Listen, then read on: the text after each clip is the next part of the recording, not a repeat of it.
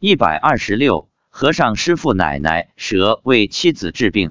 发表日期：二零一一年一月十五日。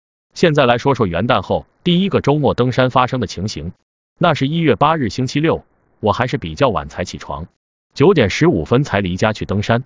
妻子说，今天来了六万人。今天观世音菩萨变换出多种法相，每隔五十米就是现一个法相。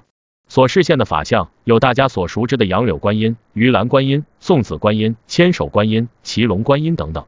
等六万多众生走过去后，所示现的法相才消失。妻子说，今天登山时膝盖有点痛，有一团黑气在膝盖里面。在上山的时候，和尚师傅的奶奶老蛇来了，请参考本博写的一篇。和尚师傅的奶奶转生做了眼镜蛇。他说，和尚师傅的奶奶转生的那条蛇变得很大。比以前看到的大多了。这条老蛇过来盘在他的膝盖上，身体变小了，但头还是很大。我问有多大，他说有猫的头那么大。我又问那和尚师傅的奶奶有没有做什么？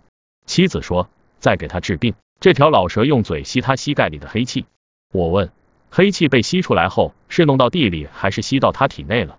妻子说吸到他身体上了。他是一头毒蛇。我问。那他是从天上来的吗？他说是的，和他一起从天上下来的还有其他一百多头蛇，都在地上游着。我问，他们从天上下来是来听法吗？他说是的。我又问，上次升天的那些蛇什么时候能往生极乐世界啊？妻子说，根据个人修炼的情况，修得好去得快，不真心修就去得慢或者去不了。今天我父亲还是来了。我问。是观音菩萨通知他来的，还是他自己来的？妻子说是他自己来的。我问，那他现在能看到佛菩萨，应该相信有极乐世界了吧？妻子说相信。我说，那他应该好好学佛念佛，在家里自己也要念。如果不会念大悲咒，可以念南无阿弥陀佛或者南无观世音菩萨，求生西方极乐世界。去了极乐世界就是无量寿，不会再有生死了。我问妻子。我说的这些话，父亲能听到吗？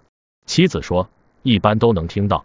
今天我们俩手上戴的佛珠都是现在空中，每一串佛珠都有篮球场那么大。